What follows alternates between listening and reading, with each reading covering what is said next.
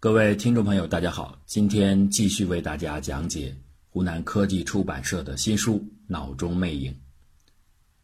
谷歌古典，感谢收听。一天早上，当你上班时，公司里的同事纷纷走过来，告诉你现在是一九一八年，你肯定毫不费力的就能知道他们是在搞恶作剧，因为身边的一切事物都和这个说法相抵触。那接下来设想，这个恶作剧小组扩大了他们的势力，他们在把你弄昏迷后，悄悄地送到了一座完全按照一九一八年的样貌复制出来的城市，里面所有的演员都按照当时的习俗生活。醒来之后，置身其中的你，还能够分辨出这是一出闹剧吗？当然了，你的记忆会在最初的时间里提醒你，这可能是不对的。可是，当周围所有的迹象都符合于这个谎言的设定，你的内心还能坚持多久呢？几天或者十几天之后，你也许就会开始相信这些人和这些事是真实的。最初的怀疑可能是自己的脑子出了问题。熟悉电影的人可能都能感觉到，这里讲的几乎就是一个楚门的世界。Truman 这个名字起得非常好。什么是真？什么是假？真和假之间，永远都能被人类的意志所辨别吗？希尔克雷斯特的加利福尼亚大学医学中心里，拉玛钱德兰正在和道茨夫人攀谈。他知道自己正在进行着一次关于真和假的检验，科学的也是哲学的检验。眼前的这位太太清楚的知道自己两周前得了一次中风。这个意外让他的右半脑受损，致使其左侧偏瘫。如果是一般的偏瘫病人，一定会喋喋不休地询问大夫自己还有多少可能能够恢复，或者是出现沮丧的神情。但是道茨夫人显然是个例外，她非但没有失落，反而表现得非常高兴。拉玛钱德兰猜测，这个女人应该是没有知觉到自己已经偏瘫了。这种情况早在1908年就已被法国神经病学专家巴宾斯基所发现，他把这样的现象称作病觉缺失症。拉玛钱德兰询问到此说：“你现在的感觉如何？”“很好。”“能走路吗？”“当然能走。”“你的双手感觉怎样？你能活动自己的双手吗？”道茨太太看上去被这个问题弄得有点不高兴，她回答说。我当然能够用我的双手。你能用自己的右手吗？可以。能用左手吗？能，我能用我的左手。两只手一样有力吗？没错，他们都很有力。这段看似普通的对话并不普通，里面隐藏着明显的违背事实之处。道斯太太由于偏瘫，自从住院后从未下地行走。她也根本无法使用自己的左手。拉玛钱德兰对道斯夫人说假话的行为并不感到惊讶，相反的，他希望通过不断的试探来考验这种谎言秀的底线。医生只是有点犹豫，自己这种不留情面的追究会不会把病人的窘迫逼向极致，引发所谓的崩溃反应。在短暂的停顿后，拉玛钱德兰决定继续。道茨太太。你能用右手摸到我的鼻子吗？病人毫无困难地做到了。医生当然清楚对方的偏瘫不会影响右手，他这么说只是为了缓冲揭穿病人谎言时可能带来的情绪。接下来问题就要和事实对决了。你能用左手摸到我的鼻子吗？听到这个问题，道茨太太没有恼怒，也没有慌张。事实上，她好像没有反应，左手依然放在那里不动。道茨太太，你在摸我的鼻子吗？当然。你真的看到自己在摸我的鼻子吗？是的，我看到了，离你的脸不到一寸。病人的视觉毫无问题，他能够清楚地看见自己腿上一直搁着不动的手，但是他却坚持说左手能够活动。对此，似乎只有两种可能的解释：一是道茨太太在用故作镇静的方式延续谎言；二是她可能出现了幻觉，把不能动弹的手臂幻想成了正常肢体。人们之所以认定仅存在这两种可能，是因为大家习惯上总把真和假都设定成意识的完全支配物，所以道次夫人的谎话要么是故意的假，要么是奇怪的真，而事实上这两者可能都不正确。缺失症患者在面对拉玛钱德兰的诘问时，比如说被要求活动一下他不愿承认的瘫痪的肢体，他们的表现非常的丰富。除了道茨太太这类如同幻视般的抑语，更多的时候他们会寻找托词加以搪塞，比如我不太擅长两只手一起活动，我的肩周炎犯了，现在不想活动，我很累，等会儿再说，等等等等。显然。如果我们把这些人视作同一类病人的话，那推脱行为的存在基本就排除了大脑出现幻视的可能，因为推脱本身就在暗示着这些病人在某种层次上完全明白他们的肢体是无法完成那些任务的。既然不是幻视，那他们就是在说假话喽，并非如此。在一些极端案例当中，会出现所谓身体妄想症。或者叫做否认症的情况，这种病患不仅否认自己的肢体已经瘫痪，甚至会否认那些瘫软不动的胳膊或大腿是属于自己的。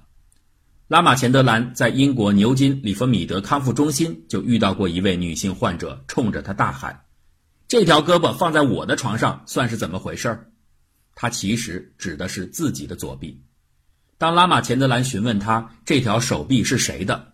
这个女人竟然说是他的兄弟的，因为只有他兄弟才会长这么多的汗毛。还有更多有趣的案例：一个病人每天晚上都会掉十几次的床，究其原因，竟然是这个人把自己的胳膊当成了别人的。为了扔掉床上这条讨厌的异物，他每次都会滚下病床。人们有理由相信，这些病人不需要为了撒谎和掩饰。而让自己在晚上如此的折腾，两种可能性都存在着问题。那到底是怎么回事呢？目前对于缺失症和否认症的产生原因，大体上有两类解释：一是弗洛伊德式的心理学说，二是神经病学观点。弗洛伊德假说认为，人类天然的具有多种形式的心理防卫机制，这是人类控制自身行为的基本规则之一。当面对瘫痪这样的重疾，可能对未来健康带来的负面预期，心理防卫机制就被激活。它引导着病人做出一系列的否认病况的表现，以求安心。神经病学观点完全不同意这样的看法。他们认为，否认症是由前面介绍过的忽略症引起，病人并非在故意撒谎，他们只是在心智当中忽略掉了残疾的肢体。实际上，这两种解释都有难以自圆其说的地方。心理防卫机制学说无法回答为什么否认症的现象只出现在少数病患身上，正常人同样在进行心理防卫，他们为什么不去掩饰自己的病情？此外，病觉缺失和否认症还有奇特的不对称现象，绝大部分的病例。都只出现在左侧身体偏瘫，也就是右脑受损的个体上，而在左半脑受损引发的右侧偏瘫群体当中却很少见。如果真是心理防卫在起主导作用，难道只有右半脑才有防卫的需求吗？这实在难以说服人。不过，这样的不对称倒是暗合于半侧忽略症，后者也是仅仅高发于右脑损伤者。但如果就此认为，注意力的忽略就是否认症的成因，那同样也会面临困难。首先，忽略症和否认症往往是独立出现的，就是说，有忽略症的人可能没有否认症，反之亦然。而更加难以解释的是，当医生指导着病人关注到他们的瘫痪部位时，所谓的忽略已经不复存在，但这种情况下，病人依然会否认病情。面对解释上的困难。拉玛钱德兰提出了自己的假想，他相信缺失和否认症集中出现在右半脑绝不是巧合，这或许意味着解开谜团的关键就在于人类大脑的左右分工。对此，他用一种不精确但很形象的方式来加以表述：左半脑非常的固执，像一个不肯纳谏的刚愎君主；右半脑喜欢抬杠，像一个爱提意见的正臣。为什么这么类比呢？一件事的解释其实可以有多种方式，就好比说一块石头，你可以说它是神的创造，也可以说它是另类的生命，还可以说它是虚无的幻象。所有这些都可以说得通，都可以定义为一条信念。人类的知识是千万条这样的信念的集合。当这些信念要组装进同一个系统时，必要的前提是得相互兼容。总不可能一大堆到处打架的概念，却能建构出所谓的知识体系。信念的自洽性要求是合理的，也是必然的。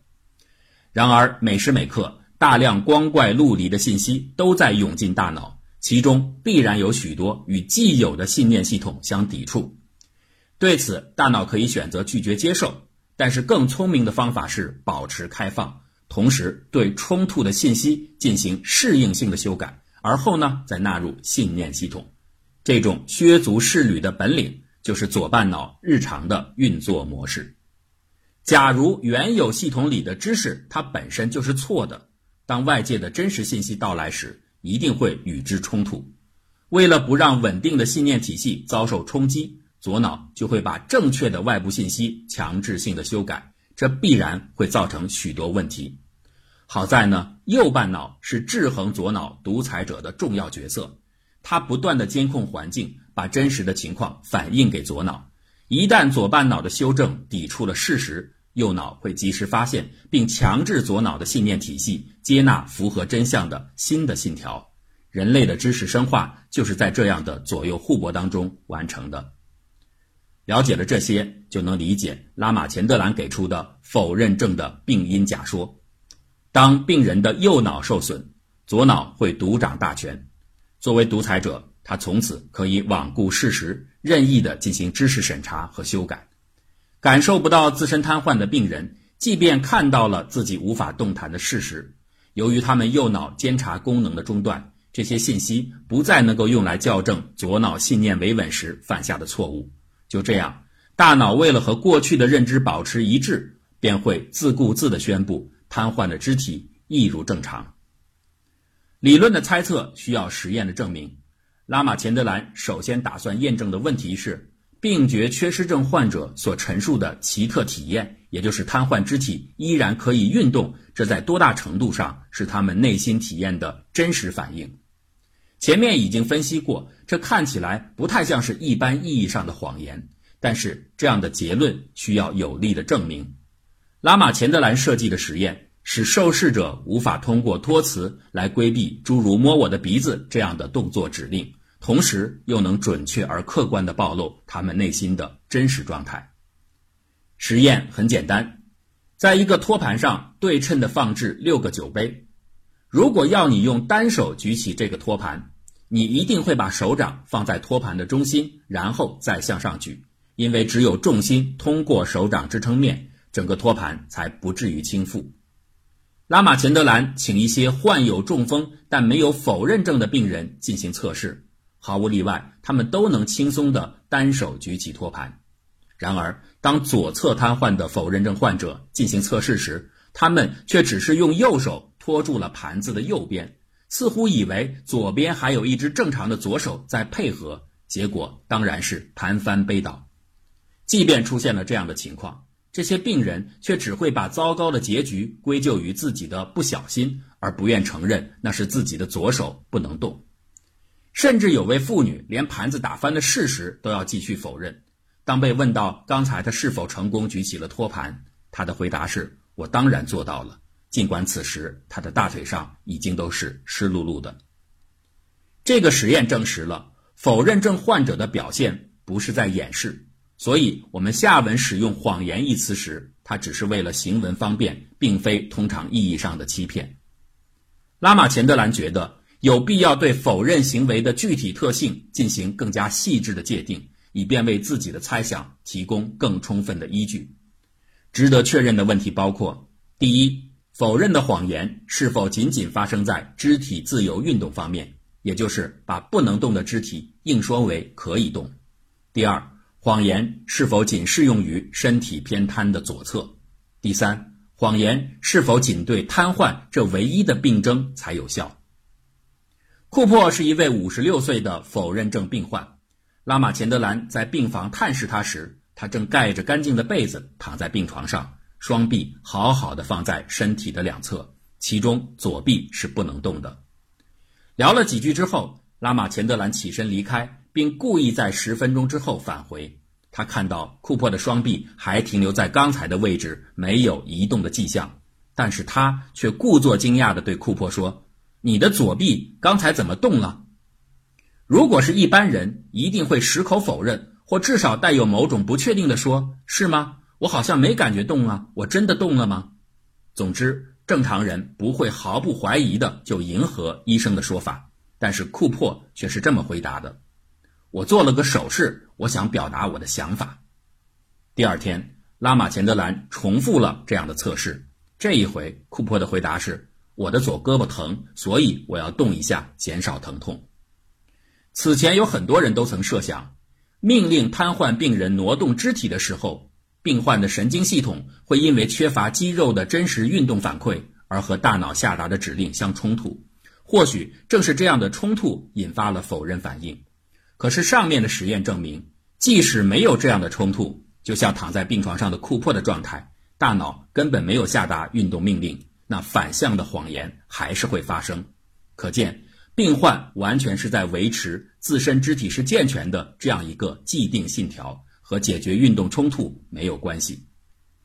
第二个实验更有创意，拉马钱德兰绞尽脑汁地设计出了一种能让病人的右肢暂时瘫痪的办法。之所以要找出这么一个怪点子，是为了彻底反驳忽略症引发否认症这个理论。忽略症患者只会发病，忽略掉自己的左侧身体。如果是一名否认症的病人，他的右臂突然瘫痪了。而此时，他同样的拒绝承认右胳膊失能，右臂不存在被忽略的问题，这便足以证明否认和忽略这二者之间没有因果关系。可是，怎么能做到让一个好好的右胳膊变瘫痪呢？你总不能给他打折吧？拉马钱德兰又一次想到了自己的魔镜，他请来一位七十一岁的退休教师贝蒂沃德参与实验。贝蒂的右手是好的，左手是瘫的。医生请贝蒂坐好，给他正常的右手戴上了一副厚手套。戴手套的目的是为了后面移花接木时不容易被察觉。贝蒂把右手伸到一个纸箱里，箱子上方有一个开孔，他可以透过这个观察孔看到自己戴着手套的手。一开始，箱子里没有布置任何的机关。拉马钱德兰只是请贝蒂按照节拍器的节奏晃动右手，并且询问他说。贝蒂，你能看到自己的手在动吗？是的，当然能看到，他完全是在按节拍动。就在休息的档口，拉马钱德兰请贝蒂闭上眼睛，在贝蒂完全不知情的情况下，事先钻到桌子底下的助手悄无声息地把一面镜子直立着插入到箱子中间，同时把自己戴着手套的手探到了箱子里。这个时候的贝蒂通过观察孔看到的那只手，其实已经不是自己的手，而是那位助手的手掌在镜子里的印象。一切准备就绪后，拉马钱德兰请贝蒂张开双眼，并且重复刚才的手掌挥动。这一次看到的那只手根本不可能运动，因为拉马钱德兰已经事先嘱咐助手把手掌就悬停在箱子里，一动不要动。如果是正常人参与这个实验，从右手反馈的运动信号一定会让他感到迷茫。他或许会站起来说：“这怎么可能？我的手明明感到在动，为什么我看不到呢？”可是这一切没有发生在贝蒂身上。当拉马钱德兰问他：“贝蒂，你看到了什么？”他的回答是：“我看到我的手在上下挥动，和刚才一样。”贝蒂不可能忽略右手。这次短暂的瘫痪转移表明，他的大脑在维持信念体系一致性的表现上不分左右。那么，否认行为是只针对瘫痪这个病症吗？别的病症会不会也被否认呢？拉玛钱德兰请他的病人格雷斯做实验，说如果他能够系上鞋带，就给他糖吃。结果格雷斯当即反驳说：“医生，你知道我有糖尿病，我不能吃糖。”更多的此类观察表明，在否认的品相方面，否认症病人不会出现所谓完全否认的情况，即对一切全部否认。他们也没有相同的否认清单，具体的否认项目。或许和他们大脑受伤的部位有关。如果是右顶叶受损，否认大多局限在和视觉有关联的身体影像方面；但是如果伤及右侧额叶，否认的范围就会加大。这意味着信念系统的维护是和大脑结构有关的。这其中还有一个有趣的发现：除了否认之外，大脑还会采用另外一种极为精妙的技巧。来保持知识体系的稳定性，那就是转移。所谓转移，就是把大的冲突放下，而把注意力集中在无甚重要的小问题上。这方面的突出例子是一位叫做比尔的恶性脑肿瘤患者，他的肿瘤长得很快，并且压迫到右侧额叶。神经外科医生决定进行手术，但不幸的是，肿瘤已经扩散。医生告诉比尔。他大概只有不到一年的存活时间。如果是一般的人听到这样的消息，纵然不是晴天霹雳，心情也绝对好不起来。可奇怪的是，比尔似乎对此不以为意，反过来，他却一直要拉马钱德兰注意他脸颊上的一个小水泡。他不断抱怨说，其他医生对这个水泡毫不理会，还询问拉马钱德兰能否帮他除去这个水泡。当拉马钱德兰尝试着把话题重新拉回到比尔的脑瘤上时，比尔却只是重复着“医生有时会误诊的”诸如此类的轻巧的话语，以躲避这样的讨论。比尔是一位智商很高的人，理论上他完全懂得恶性脑瘤的后果。他的若无其事，可能就是一种弗洛伊德所说的转移现象的临床表现。转移也是一种心理防卫机制。大脑在试图通过对水泡这样一个细节问题的关注，把注意力从即将到来的死亡上引开。上面所说的这些实验，都是从病人的表现来推测否认症特性。在没有办法对活体大脑进行监看的情况下，研究者从来都是这么做的。然而，受赐于功能磁共振成像和正电子发射断层扫描等近代成像技术的飞速进展。拉玛钱德兰左脑独裁、右脑进谏的理论获得了一项更为直接的证据。伦敦女皇广场神经病学医院的多兰·弗里斯等人用拉玛钱德兰发明的镜箱完成了一个不算复杂但非常漂亮的实验。前文介绍过，患肢痛病人使用镜箱的方法，就是把左侧的好手和右侧的患肢同时伸进箱中，通过中间的镜子反射。让左手的像和患肢重合。当左手挥动时，左手像，也就是病人想象当中的右患手，就动了起来。由于左手像和左手在物理上一定是同时上下的，所以使用镜像治疗的人得到的指令也一定得是双手的同步运动，否则就会出现不一致，而不一致就不可能让患肢痛病人产生错觉。可是。多兰团队要的恰恰就是这样的不一致。他们不是为了治疗，他们要通过 PET 扫描来确定大脑的哪个位置负责监控这样的不一致。扫描结果很快就锁定了右半脑的一块亮点区域。接下来，多兰他们把镜像的镜面翻转，让正常的右手成像重合在左手位置，同样也在双手不同步运动的情况下监看大脑活动。照理来说，右手的运动归左脑指挥。如果是右手导致的不一致，脑区的亮点应该出现在左半脑才更为合理。而实际上，亮起来的还是右脑半球。这个结果让拉玛钱德兰兴奋异常，因为它吻合于自己对大脑左右分工的猜想：左半脑维护一致性，右半脑破坏一致性。而这个实验的结果证明。所有关于不一致的信息，果然都是在由右脑掌握。至此为止，所有的研究大体都符合于拉玛钱德兰对否认症的解释：左半脑是死硬保守派，右半脑是激进改革派。右脑受损的病人失去了对左脑无理维稳的制衡作用，他再也不能连接到否认症患者的心智，提醒他们事实可能不是他们当前信念体系所认为的那样。可是，稍等一下，右半脑真的完全失去了监察能力吗？为什么在实验当中总有一些不起眼的细节会让拉玛钱德兰觉得隐隐的不安呢？在楚门的世界里。楚门发现妻子和一些人时常对着空气做广告，那是这场大型实景秀策划者的商业需要。但是，他也成为楚门发现真相的最初的线索。在拉玛钱德兰的世界里，这样的线索会是什么呢？节目的最后，再集中回答一些大家近期提出的问题。最近呢，有不少我们节目的粉丝提出来询问如何加入会员群。这个呢，大家可以加个人微信号七九二二八七六六七九二二八七六六啊，这个找张果果来邀请大家入群，会员群是免费开放的，只不过呢，入群之前大家要准备好啊，我们的群里边杠精比较多，有软杠，有硬杠，有明杠，有暗杠啊，大家都是高手，所以呢，入群有风险，申请需谨慎。另外呢，也有人咨询我们每周六的直播。这个周六直播的微信群呢，是每周单独建立的，针对我们的付费用户。如果想咨询如何订购我们的谷歌杂谈节目，也可以加刚才的微信号向张果果咨询。